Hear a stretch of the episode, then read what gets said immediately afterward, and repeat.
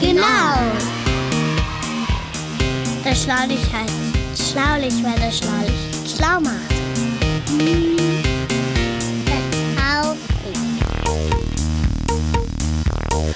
Das Schlaulicht, der interessante Podcast für Neugierige.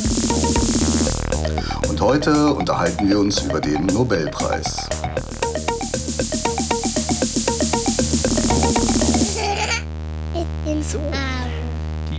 Die, Spülmaschine ist ausgeräumt. Ach ja, du, hast, ach, du warst mit Spülmaschine Ja. dran, ne?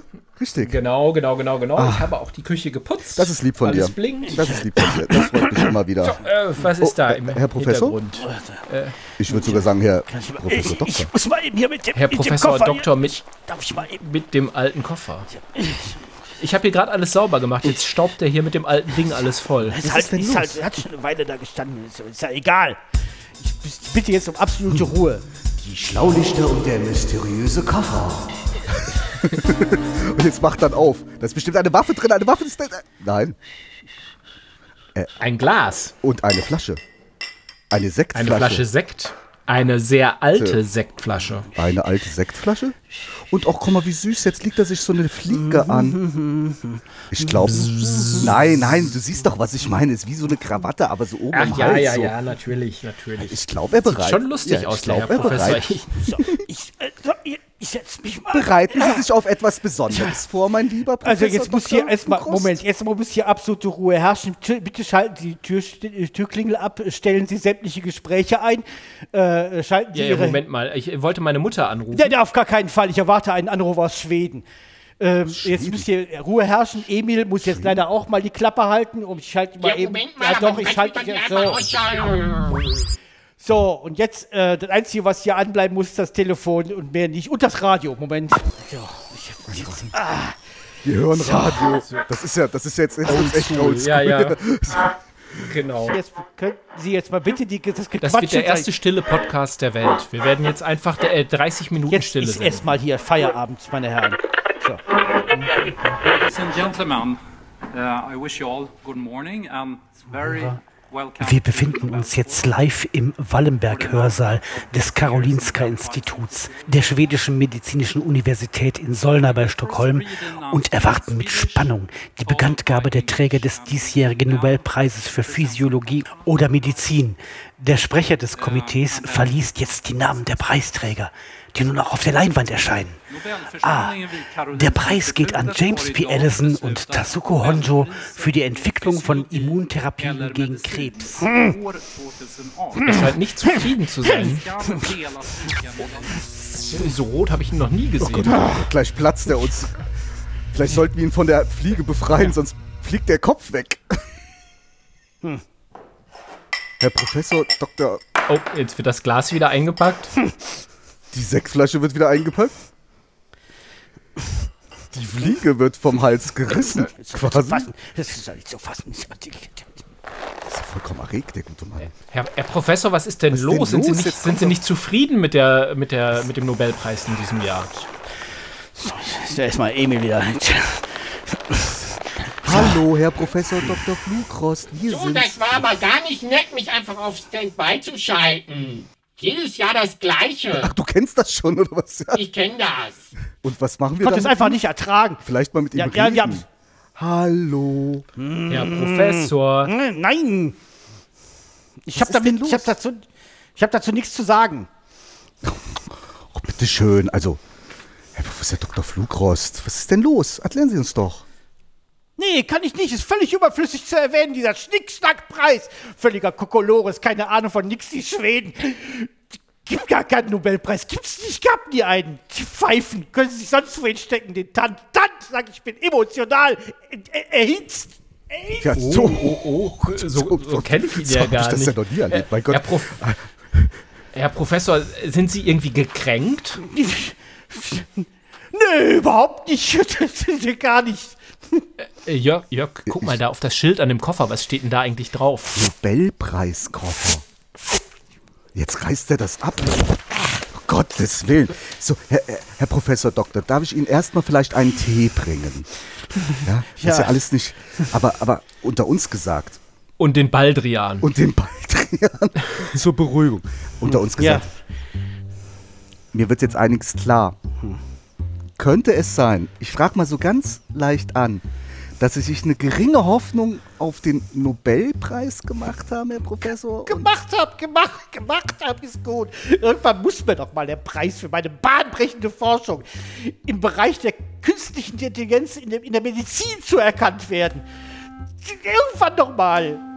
Oh, ich glaube, damit bin ich gemeint. Ja, äh, toll, aber Für mich will er einen Preis haben, aber ich soll derweil auf Standby sein. Ja, mach dich ruhig nur lustig. Mach dich nur lustig, mein Freund. Dann schalte ich dich wieder ab. ja, das scheint ja das Praktische an, an, an Emil zu sein, dass wir ihn abschalten kann. Aber jetzt mal ohne Mist, Nobelpreis? Gibt's gar nicht, haben Sie behauptet. Emil, guck mal gerade nach. Ja, für, Gibt's für das seit oder gibt's 15 das nicht? Minuten nicht mehr. Natürlich gibt es den Nobelpreis. Der wurde gestiftet von Alfred Nobel. Aha, okay, Alfred Nobel. Also ich habe... Alfred Nobel war ein schwedischer Erfinder, Chemiker Aha. und ist bekannt für die Erfindung des Dynamits. Ah, Knallpumpeng. Ja, also Dynamit, Sprengstoff. Und den hat er erfunden. Genau. Und dann hat er einen Preis vergeben. Also ich verstehe das alles nicht so zu 100 Prozent. Sollten wir vielleicht mal eine Sendung über den Nobelpreis machen? Ja, auf keinen Fall. Ich bin ich nicht dabei. Ich würde fast sagen, wir sind mittendrin. Wir sind, glaube ich, mittendrin. Den Eindruck habe ich auch. Also, mir bleibt auch nichts erspart. Aber in der Zeit, wo ich jetzt mal den Tee machen und den Baldrian holen gehen, sollten wir vielleicht mal ganz kurz äh, unser beliebtes Geräuscherätsel dazwischen schieben, damit sich hier mal die Wellen ein wenig beruhigen. Oh ja. So, sollte ich zur Beruhigung Äh, mal vielleicht lasse ich dem? Professor nochmal den Vortritt. Möchten Sie vielleicht auf den roten Knopf drücken? Das wird mich beruhigen. Zutiefst Ja. beruhigen wird mich das. Sehen Sie mal. Ich vielleicht mal. Sie sind ja unter Freunden. Ja, danke schön. Ich drück mal. Und ich gehe in die Küche. Das ultimative Geräuscherätsel.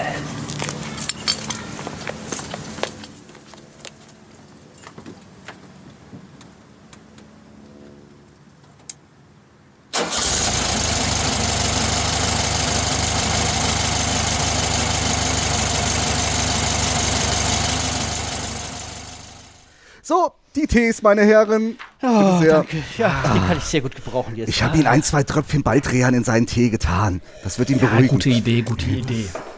Ah, so. Was war's denn? Was war's denn?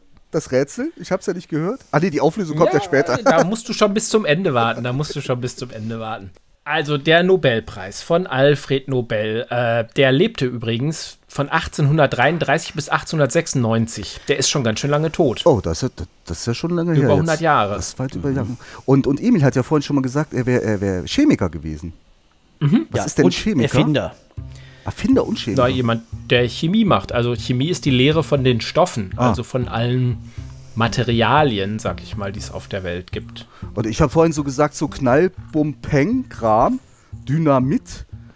Ist das, das, Sind das diese Stangen, die man immer auch so in Comics sieht, die so angezündet Ja. werden und so weiter und so fort, ja? Ja, das ist richtig. Nur der Alfred Nobel, der hat eben halt, äh, vorher wurde als Sprengstoff Nitroglycerin ver äh, verwendet Aha. und das war ja so empfindlich, dass es, bei, dass es einfach schon explodierte, wenn man ihn nur angeguckt hat.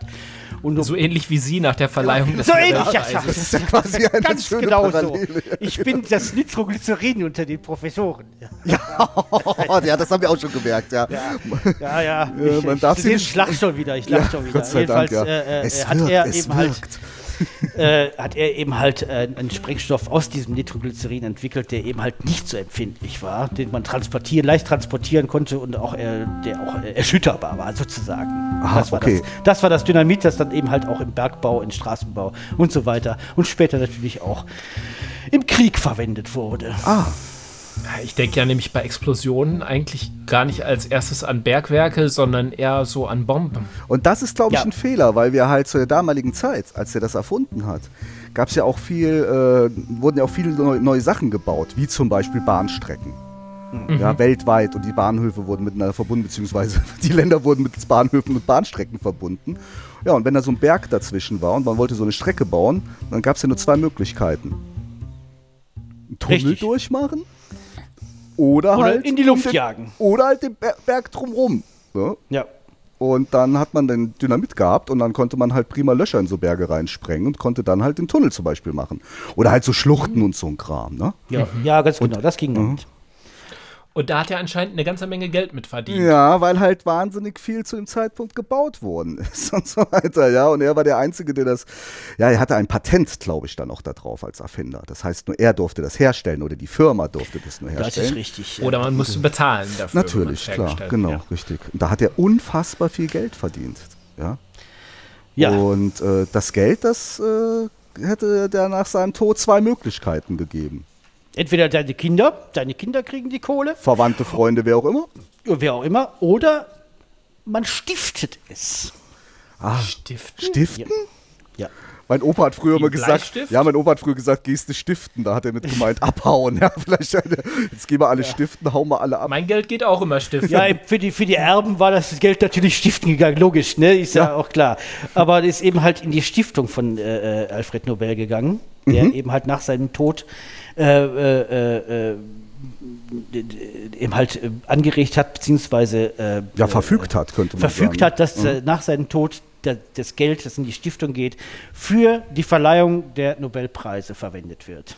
Aber so eine das? Stiftung, was ist denn das? Das hört sich so komisch an. Also Stiftung, ist das wie so eine Art Firma oder so eine Art Büro, die dann Ja, irgendwas... fast wie ein Verein, Wie ein ne? Verein, Und aha. Eine ne, ne Stiftung hat immer ein Ziel, Mhm. so ähnlich wie, oder einen Zweck, sagt man. Mhm, genau. Und äh, dieser Zweck, den verfolgt die Stiftung und dafür wird das Stiftungsvermögen ausgegeben. Also dieses ganze Geld vom Alfred Nobel zum Beispiel, Mhm. der hat halt verfügt, dass die Stiftung gegründet wird nach seinem, nach seinem Tod.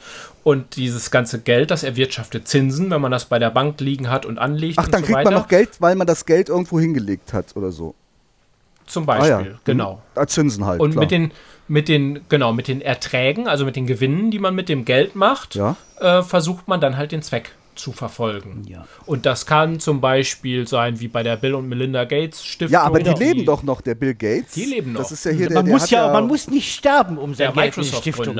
Ah, man muss gar nicht tot sein. Nein, Ach so. nein, man muss nicht tot sein. Man kann auf jeden Fall ganz viel Kohle haben, die man dann in seine solche Stift, Stift, Stiftung stecken. Da Bill Gates nun mal einer der reichsten Männer der Welt ist, hat er mit dieser Stiftung, äh, die Bill Gates und Melinda, äh, was, was rede ich denn da? Ich bin noch immer, ich bin Ja, noch immer ein bisschen aufgeregt, aber äh, Ja, hat er eben halt mit der Gates Stiftung äh, äh, tatsächlich eine der größten Stiftungen der Welt oder die größte Stiftung der Welt gegründet. Weil Okay, und ja was macht er? Und was und machen die die? engagieren sich viel für Gesundheit, also Impfungen. Nicht Gesundheit sage, nicht Gesundheit. Es geht doch um den Medizin-Nobelpreis für ihn. ähm, ähm, also er macht auch viel für Ich merk Bildung schon wieder, mit der ja, Stiftung. genau. Okay, also ich glaube, wir haben jetzt einigermaßen verstanden, was eine Stiftung Mhm. macht. Eine Stiftung ver versucht ein Ziel zu erreichen mit ganz viel Geld oder mehr oder weniger Geld, das sie zur Verfügung hat. Und die Nobel-Stiftung, die stiftet halt die Nobelpreise. und das sind diese Plaketten, die man dann bekommt. Ja, und Geld. Die Plaketten. Und Geld. Und das, das sind ja wahnsinnig berühmte Preise. Also das hat ja fast, ich denke, jeder mal schon mal gehört, so ein Nobelpreis. Ja, das ist ja so ein Wissenschaftspreis, ne? Ja, nicht nur. Nicht nur. Nein. Okay. Es geht auch bei den Nobelpreisen zum Beispiel um die Vergabe des Friedensnobelpreises Preises für Leute, die sich extrem für, die, äh, für, den, für den Erhalt des Friedens auf der Welt äh, beschäftigt haben. Oder sich, wo man äh, den Eindruck hat, sie würden sich dafür. Zum Beispiel, ja. Ne, zum Beispiel Martin Luther King, der hat sich wirklich, oder Nelson Mandela, Mhm. oder halt Obama. Obama hat ja auch Der letzte Der- amerikanische Präsident, Ja, ja. der letzte, der, der jetzige, ich glaube nicht, dass der den kriegen würde. Ich bin mir nicht so sicher, obwohl er den gerne hätte. Ja, Ja. Und dann gab's aber selbst solchen Menschen ist dann der Nobelpreis so wichtig, dass sie sagen, sie würden ihn gerne haben wollen. Ne? Also das Genau. Martin Luther King hatten wir auch in der Sendung über, über. Rassismus. Der hat sich halt dafür eingesetzt, dass ähm, die Unterschiede zwischen den sogenannten Rassen, die es ja Mhm. eigentlich gar nicht gibt, dass, also zwischen äh, Menschen mit schwarzer und weißer Haut in, in, in den USA, dass die aufgehoben werden. Ja. also Bürgerrechte. Ja, und bei Nelson Mandela war es im Sinne ganz ähnlich, weil da ging es eben halt nur um Südafrika und die Apartheid. Das Apartheid. Und ich sehe gerade Literatur. Da gibt es auch einen Preis für. ja, genau. Oh ja. Selma Lagerlöf zum Beispiel, die schwedische Autorin, die hat zum Beispiel die, äh, die Reise des Nil, kleinen Nils Holgersson mit den Wildgänsen geschrieben. Ach, mit den Wildgänsen, ja. Und, äh, sogar Musiker, sogar Musiker können, äh, äh, können den Nobelpreis für Literatur bekommen, zum Beispiel mein geliebter Nur Bob einer Dylan. bis jetzt, ne? Bob Ja, Dylan. nur einer bis jetzt, und das war Bob Dylan, genau. Ja, für seine Texte dann. Ja, ja, bitte. Ja, ja, ja, ist gut. Singen Ja, ja. Für, für herausragenden Gesang durch die Nase. hat er, herausragende Nasengesänge. Ja, genau. Nein, ich glaube, es ging mehr um die Texte. Ja, so, klar, verstehe. Naja, dann in den Naturwissenschaften, also in Physik. Jawohl. Zum Beispiel Albert Einstein, der wahrscheinlich bekannteste Wissenschaftler überhaupt, hat den bekommen. Allerdings nicht für das, wofür er heute am bekanntesten ist, für die Relativitätstheorie, sondern für den photoelektrischen Effekt. Ich glaub, Uiuiuiui. Das war damals auch eine der Voraussetzungen dafür oder na, nach dem Prinzip ähm, funktionierte, glaube ich, auch die Braunsche Röhre, die Richtig. in jedem Fernseher da Die sind sehr belesen, junger Mann, die sind sehr belesen. Ja, seit Sie mit hier am Start sind, müssen wir natürlich versuchen, so ein bisschen das Niveau und Man versucht ein bisschen Schritt zu halten, Ich muss gar nichts mehr so sagen. bedeutenden Das, Menschen Ich muss überhaupt nichts mehr sagen. das Studiodach teilt. Wobei, wenn Sie nicht, wenn, wenn Sie jetzt nichts mehr sagen wollen, fordere ich Sie heraus und frage Sie, kennen Sie noch eine Physik-Nobelpreisträgerin? Na, Marie lieber- Curie. Okay, wie aus der Marie Pistole Curie. geschossen. Ja, ich dachte, die hätte den Chemie-Nobelpreis Sie hat bekommen. beide. Ja, dachte ich nämlich auch. Sie hat jeweils, Beide. jeweils für Physik und für Chemie hat sie einen Nobelpreis erhalten. Donnerlittchen. Ja. Das ist ja interessant, die Madame Curie. Und womit hat die sich beschäftigt? Die Radioaktivität. Ach so, okay. Ja, und, die, äh, und die Radioaktivität, dafür hat sie den Physiknobelpreis Richtig. bekommen. Und weil sie radioaktive Elemente entdeckt hat, den Chemie-Nobelpreis. Genau. Großartig. Das haben Sie sehr schön erklärt. Besser hätte ich nicht sagen können. Und das Tragische bei der ist, dass die an der Strahlung, wo man die Folgen noch nicht so ganz kannte Richtig. damals, ähm, dann letzten Endes gestorben ist. Also die hat Richtig. ganz viel mit radioaktiver Strahlung gearbeitet und hat sich dabei selbst verstrahlt. Oh je, Ja. Also sie ist quasi an ihrer Forschung im Nachhinein verstorben. Und da war sie nicht die Einzige, die damals an den, äh, bei der Forschung bzw. der Arbeit mit strahlenden äh, Objekten und Elementen gestorben ist. Ach, das ist traurig.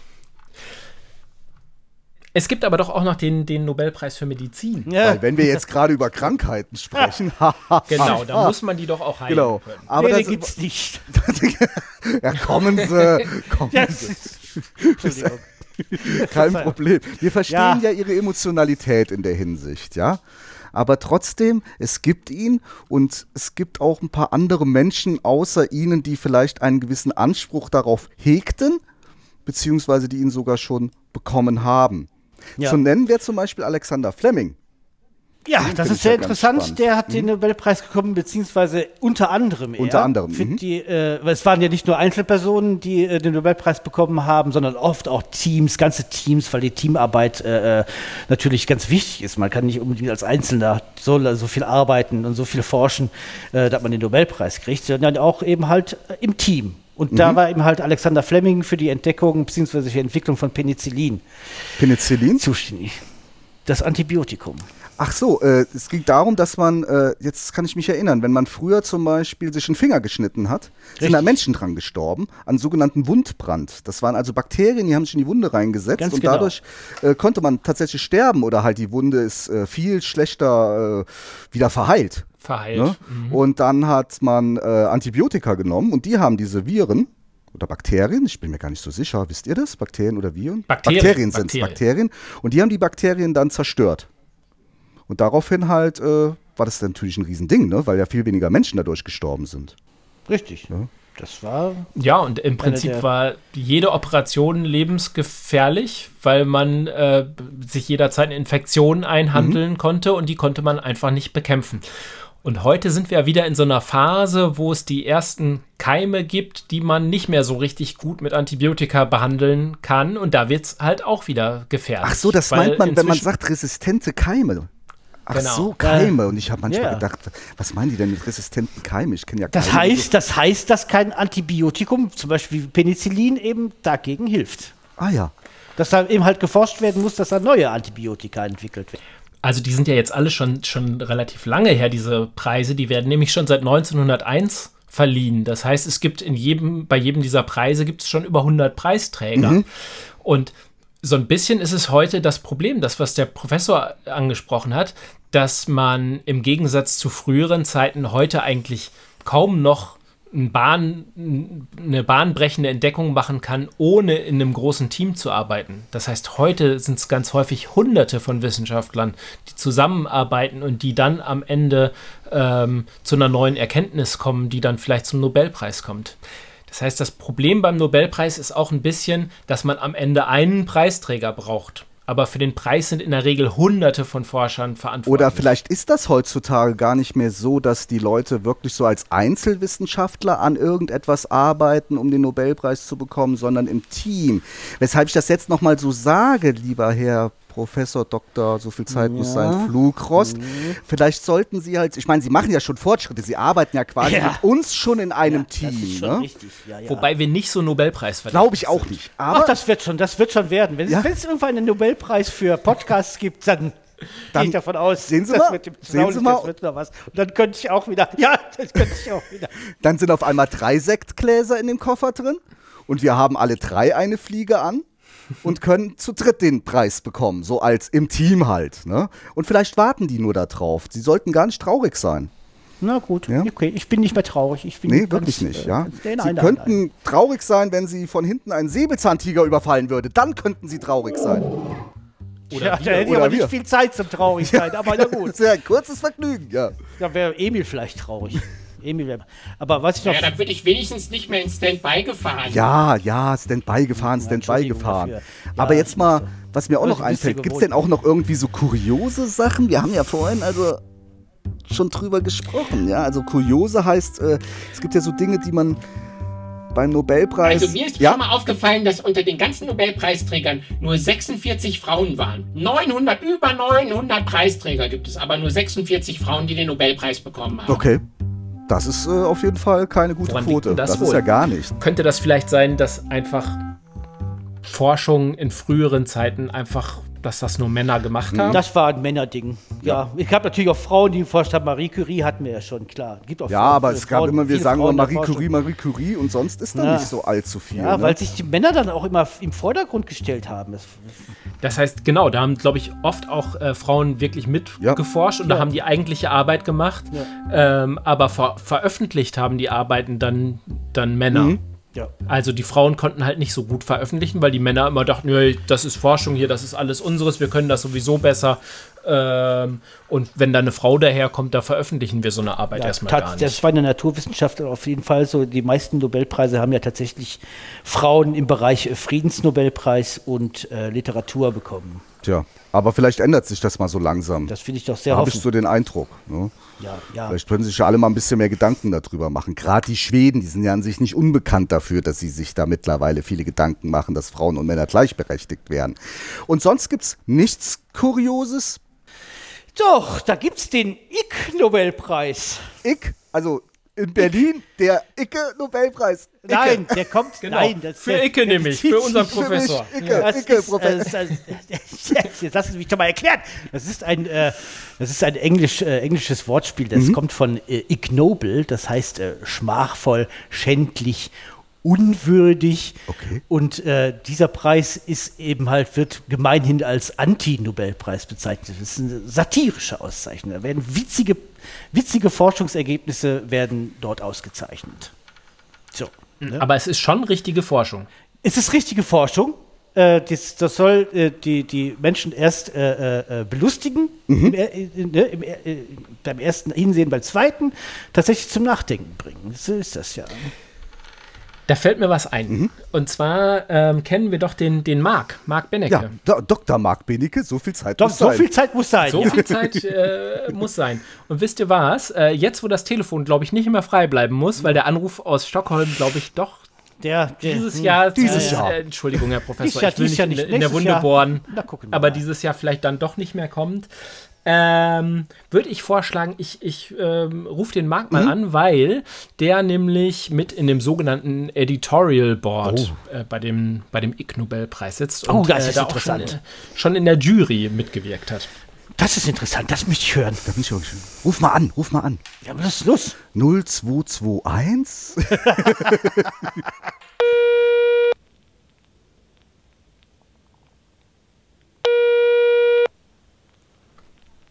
Ja, hallo, guten Tag. Ja, hallo, hier ist der André.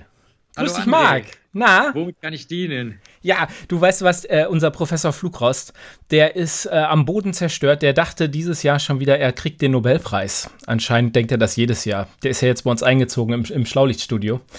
Ja, er ist aber wahrscheinlich nicht der Einzige. Viele Menschen hoffen das natürlich, dass sie mal einen Nobelpreis gewinnen und glauben auch, dass sie ihn verdient hätten. Ne?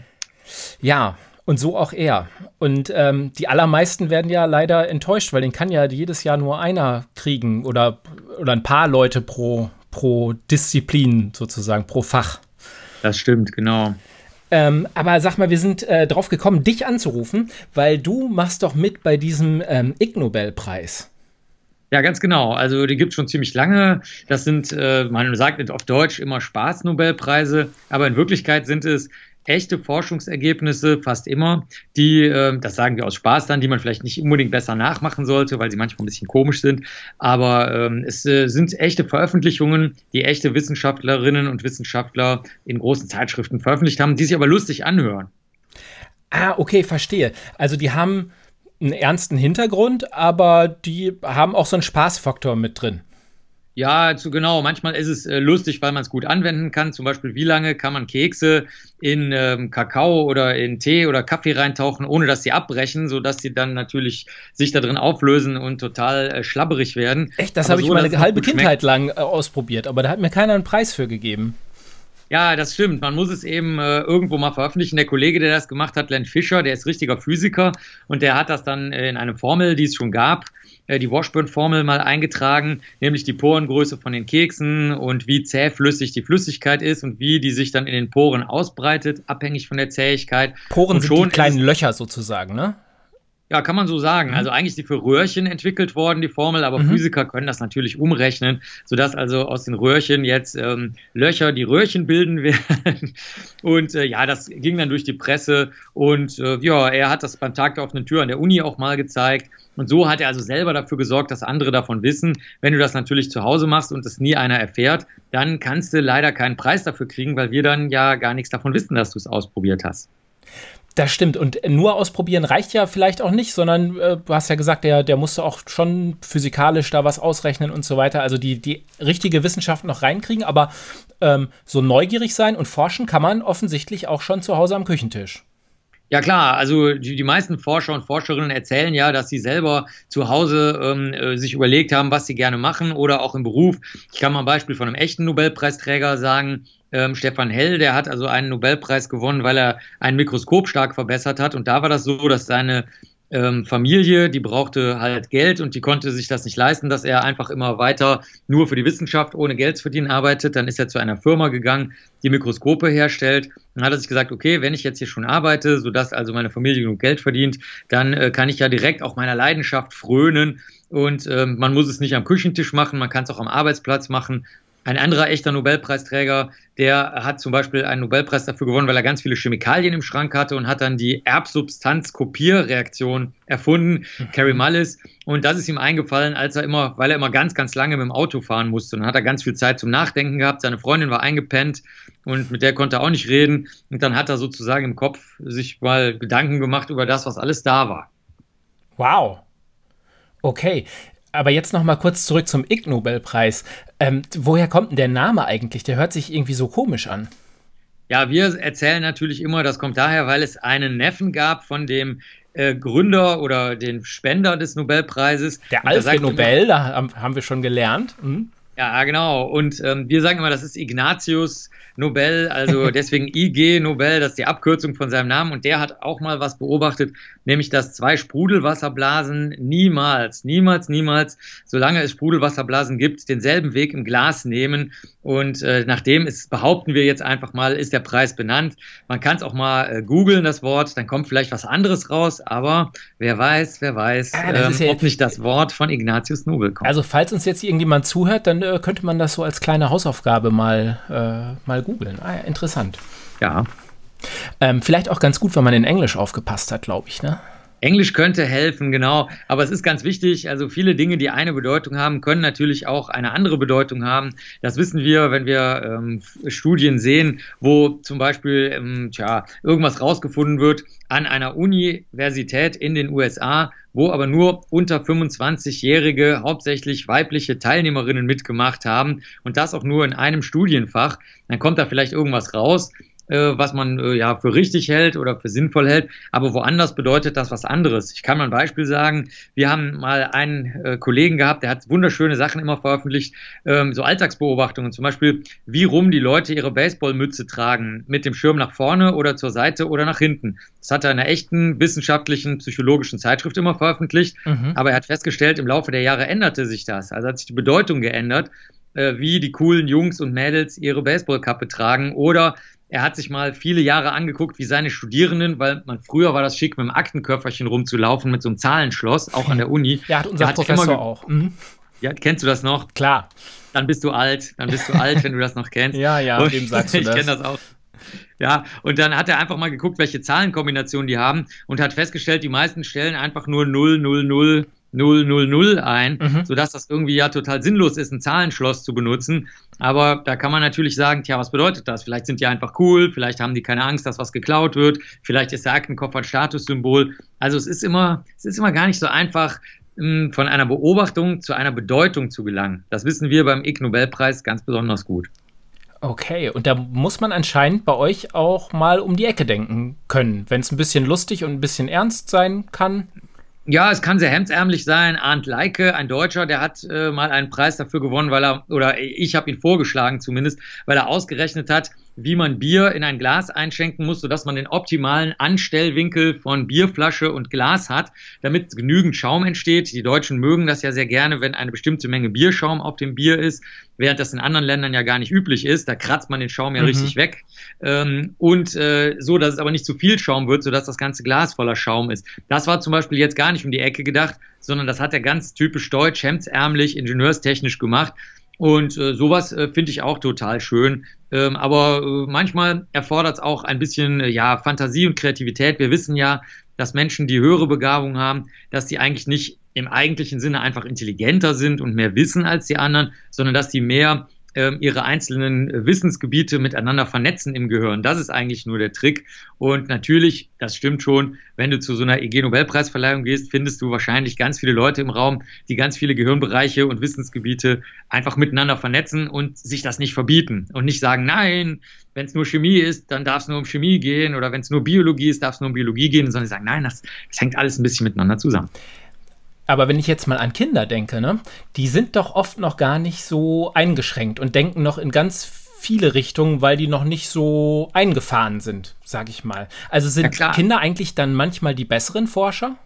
Nein, die sind immer die besseren Forscher sogar. Ähm, wir haben sogar eine Regel vorne. Wir haben eine Zeitschrift, die heißt Annals of Improbable Research, also die Jahrbücher der unwahrscheinlichen Wissenschaften. Da mhm. veröffentlichen wir auch immer alle Vorschläge für die Spaßnobelpreise und da steht eine richtige Anleitung immer drin, dass man einfach wie ein Kind denken soll, nicht kindisch, also dass man nur Faxen macht, kann mhm. man ruhig auch machen, aber kindlich, dass man alles für möglich hält und erstmal prüft, zum Beispiel das ist jetzt meine Aussage, wenn ein Kieselstein findet und man steckt ihn in die Nase, dann schimpft die Mama oder der Papa.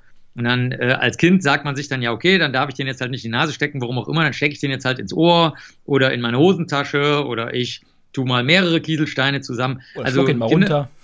Ja, Kinder sind auf jeden Fall nicht nur die besseren Forscher, sondern sie sind grundsätzlich immer Forscher. Also alle Kinder sind grundsätzlich Naturwissenschaftler und Naturwissenschaftlerinnen, die ziehen Haare aus dem Abfluss und gucken mal, wie die schmecken. Ähm, die probieren einfach alles aus, äh, was man normalerweise sagen würde, das hat doch keinen Sinn oder das ist doch Quatsch. Also äh, wenn man kindlich bleibt, kann man auch zum Beispiel, ich bin ja Kriminalbiologe, das heißt, ich arbeite mit Kriminalfällen, da kann man immer was sehen, was die anderen oder wahrnehmen, was die anderen zwar auch gesehen haben, aber was sie für unbedeutend gehalten haben. Und das heißt, wenn du einen Tipp geben willst, wer als Erwachsener dann ein guter Forscher sein will, dann müsste man sagen, der muss einfach Kind bleiben? Kindlich bleiben, genau. Also als Erwachsener darf man nicht mehr so viele Faxen machen, weil manchmal muss man ein bisschen Geld verdienen, um die Miete hm. zu bezahlen oder irgendwie die Limo, die man gerne trinken will. Und dann kann man nicht den ganzen Tag nur Quatsch machen, weil man sonst nichts verdient. Aber äh, wenn man in dem Bereich, in dem man gerne forscht, äh, sagen wir mal, was besonders weiterführendes entdecken will, also etwas, was die Grenzen dessen, was man vorher kannte, so ein bisschen überschreitet, dann muss man unbedingt kindlich denken. Aber es gibt natürlich auch die Leute, die das nicht machen, sondern die total äh, immer nur zählen und messen, die können natürlich auch tolle Sachen entdecken. Mhm. Äh, zum Beispiel irgendwelche Elementarteilchen, die noch nie einer gesehen hat. Da muss man dann einfach super geduldig sein und 20 Jahre lang eigentlich fast immer dasselbe machen und dieselbe Methode verbessern. Also beides geht. Besonders kindlich sein oder besonders, sagen wir mal, ähm, ja, zwanghaft, zählend, sortierend sein. Das geht beides. Ähm, du hast ja auch so ein, so ein Buch geschrieben für, für Kinder mit ganz vielen Experimenten drin. Ne? Das heißt, ähm, das knallt dem Frosch die Locken weg. Da ist auch was drin, ähm, das habe ich schon ganz oft in der Schule mit, äh, mit Kindern gemacht. Und zwar ähm, hast du gesagt, wenn man, wenn man ähm, Spaghetti durchbricht, dann soll man mal zählen, in wie viele Teile die zerbrechen. Und kann, kannst du da mal kurz was dazu erzählen? Weil ich finde ja, das ja, klar. Das, das ist ein verrücktes Experiment. Wenn man die an den Enden hält, also trockene Spaghetti muss man dazu nehmen, die dürfen nicht feucht sein oder so. Und wenn man äh, die dann bogenförmig zusammenbiegt, dann, das macht man am besten in der Badewanne oder so, weil da flitschen natürlich die Stückchen dann durch die Gegend, dann zerbrechen die fast immer in mehrere Teile und das ist, ergibt ja eigentlich gar keinen Sinn, weil äh, wenn es doch einmal zerbrochen ist, dann müsste der Druck, den man ausübt, der müsste doch dann irgendwie weg sein. Aber was die dann machen, ist, die, die schwanken noch. Also es baut sich eine Schwingung auf. Und diese Schwingung, die zerschüttelt dann die bereits zerbrochenen zwei Teile. Am Anfang sind es natürlich nur zwei Teile, zerschüttelt die noch, sodass dann eben mehr Teile daraus entstehen. Das äh, kann man sich zum Beispiel nutzbar machen, wenn man Brücken bauen will. Da bauen sich auch oft solche Schwingungen auf und dann zerschüttelt sich die Brücke. Das passiert auch heute noch. Also das ist nicht irgendwie was aus der Vergangenheit, das ist auch in den letzten Jahren passiert. Ähm, oder wenn man Hochhäuser baut und es gibt ein Erdbeben, dann steht so ein Hochhaus wie so eine halbe trockene Spaghetti in der Luft. Da muss man halt aufpassen, dass sich nicht diese Schwingungen aufbauen, die das dann zerrütteln und zerbrödeln. Sonst würde man bei jedem Erdbeben nur noch Hochhaustrümmer haben. Und ich habe dich danach gefragt, weil ich das äh, Experiment so toll finde, weil man ja erstmal gar nicht weiß, in wie viele Teile zerbrechen die. Und du sagst, mach da mal eine, eine Strichliste dazu, weil dann weiß man es genau. Und da finde ich es genau. so toll, dass auf der einen Seite das Neugierige und auf der anderen Seite, da kommt das Wissenschaftliche dann dazu, dass man sagt, ja, man muss auch noch mal genau sich selber auch überprüfen und eine Strichliste führen, sodass man es am Ende auch wirklich genau wissen kann. Ja, da hast du recht. Das ist nämlich genau die Verbindung zwischen Quatsch machen, also einfach mal ausprobieren und nicht das tun, was die anderen sagen oder schon wissen, und dem, äh, dass man es dann auch wirklich auswerten kann. In der Wissenschaft sollen andere ein Experiment ja wiederholen können. Und äh, damit sie das wiederholen können, muss man natürlich genau aufschreiben, was man gemacht hat. Und dazu zählen nicht nur die Ergebnisse, also wie viele Stücke von der Spaghetti habe ich jetzt. Zum Beispiel sind es besonders oft drei Stücke oder besonders oft vier Stücke. Und ähm, wie, wie viele Stücke gibt es überhaupt äh, höchstens? Zum Beispiel acht oder neun, gibt es das überhaupt oder passiert das nie? Sondern man muss auch genau aufschreiben, welche Spaghetti man genommen hat. Zum Beispiel manche Leute sagen ja zu Linguine auch Spaghetti oder zu äh, viel dickeren oder dünneren oder gewundenen Nudeln, aber mhm. das sind gar keine Spaghetti. Deswegen schreiben wir immer auf, was ganz genau wir genommen haben. Und da hast du schon recht. Im Grunde genommen ist das genau die Brücke zwischen Quatsch machen und ganz ordentlich sein. Das ist also dann das Aufschreiben, das ein Bericht schreiben, eine Veröffentlichung schreiben ähm, oder ein, ein, ja, ein Report. Und das veröffentlicht man dann und dann können die anderen prüfen, ob man sich vielleicht vertan hat. Das ist ganz wichtig, wenn man nur selber denkt, man hat recht, dann ist das zwar schön, aber das zählt dann auch nicht als wissenschaftlich, sondern es müssen andere äh, dasselbe Ergebnis erhalten. Sonst ist man vielleicht auf dem richtigen Weg, aber muss noch ein bisschen weiter forschen und fummeln. Wow, interessant. Und sag mal, hast du noch einen Tipp für äh, unseren Professor oder auch für die Kinder, die zuhören und die gerne vielleicht mal selber einen Nobelpreis gewinnen würden oder den Ig Nobelpreis? Hm. Ja, klar. Also es gibt sogar ein Buch darüber, wie man einen echten Nobelpreis gewinnt. Es hat mal ein Kollege geschrieben. Das bedeutet, man muss natürlich was rausfinden, was gerade viele Leute interessiert. Im medizinischen Bereich sind das natürlich immer Dinge, womit man Krankheiten bekämpfen kann oder mhm. Menschen gut helfen kann. Oder im physikalischen Bereich ist es irgendwas, was besonders rätselhaft ist? Zum Beispiel jetzt im Moment fragen wir uns, wo geht die ganze Information hin, wenn die in schwarzen Löchern versinkt? Das ist total komisch irgendwie. Das widerspricht allen, allem, was man kennt. Mhm. Ähm, das ist gut. Und dann sollte man ganz viele Vorträge halten. Also wer äh, zum Beispiel sich nicht so traut, mal einen Vortrag zu halten, aber unbedingt einen Nobelpreis gewinnen will, der sollte das mal ausprobieren in der Schule oder bei den Eltern oder bei Leuten, die es interessiert, bei einer Projektwoche in der Schule oder so. Einfach mal mit ganz einfachen Worten erzählen, was man gemacht hat. Und die wichtige Regel, das machen wir dann auch bei den Spaßnobelpreisen, da darf man nämlich meistens nur fünf Sätze sagen oder höchstens drei Minuten reden, länger darf man nicht. Man muss sich genau überlegen, was wichtig ist und was nicht. Und wenn man die drei Sachen hat, also was Spannendes und das auch anderen erzählt und das mit sehr, sehr einfachen Worten, in denen nur das Wichtigste vorkommt, dann kann man einen Nobelpreis oder einen IG Nobelpreis oder auch beides gewinnen. Großartig. Und ich glaube, das ist auch wahrscheinlich der richtige Typ für unseren Professor. Der hat nämlich jahrelang nur in seinem Keller gehockt und da geforscht. Und das reicht dann vielleicht nicht, sondern man muss auch schon zusehen, dass die Welt das erfährt, was man da macht. Das glaube ich auch. Und er könnte ja auch einfach mal eine, eine nette Methode benutzen, mal jemanden, den er mag, wo er nicht so viel Angst hat, einfach mal fragen, ob er mit ihm zusammen Experimente macht, ob er das überprüft und was für eine Meinung er oder sie hat. Und äh, schon hat man den ersten Schritt gemacht, erstens zur Überprüfbarkeit und zweitens dazu mal mit anderen zu reden. Oh, das ist gut, das versuchen wir mal. Marc, ich danke dir ganz herzlich. Sehr, sehr gerne. Ich drücke euch die Daumen und eurem Professor natürlich ganz besonders. Ja, vielen Dank. Also mach's gut, ne? So, das ist schon ein äh, verrücktes Ja. Wunder, Mann. Ja, das war super. Das, Das war, war ganz super. toll. Ich bin begeistert. Ich bin echt, äh, ja, toller Also Mann. ich glaube, ich werde mich jetzt viel mehr für diesen Ick-Nobelpreis interessieren. Das sind ja tolle Geschichten, die da laufen. Ja, apropos eine tolle Geschichte, die da läuft. Ich war ja vorhin draußen, als ihr wiederum das lustige Geräuscherätsel angeworfen habt. Deshalb möchte ich jetzt mal auf den Auslösungsknopf drücken wollen sollen können. Ja, müssen. bitte Das schön. macht- Bitte schön. In der Tasche. Ja. Die ultimative Geräuscherätselauflösung.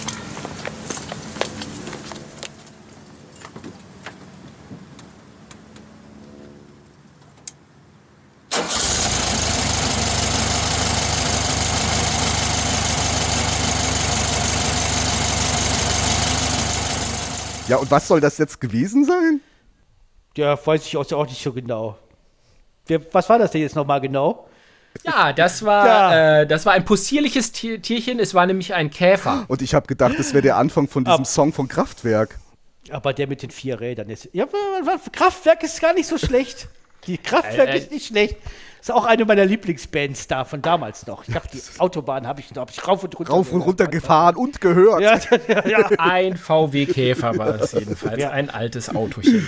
Super schön. Ja, ihr Lieben, ich würde mal sagen, Emil, alte Rostlaube, du bist dran mit Abräumen.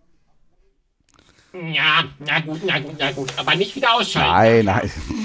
Der hat ihn ehrlich krumm genommen. Also wirklich jetzt. Ich glaube, das war von der Maßnahme her ein bisschen too much. Also ganz ernsthaft. Ja, ich muss, glaube ich, erst noch mal wieder richtig ordentlich hochfahren.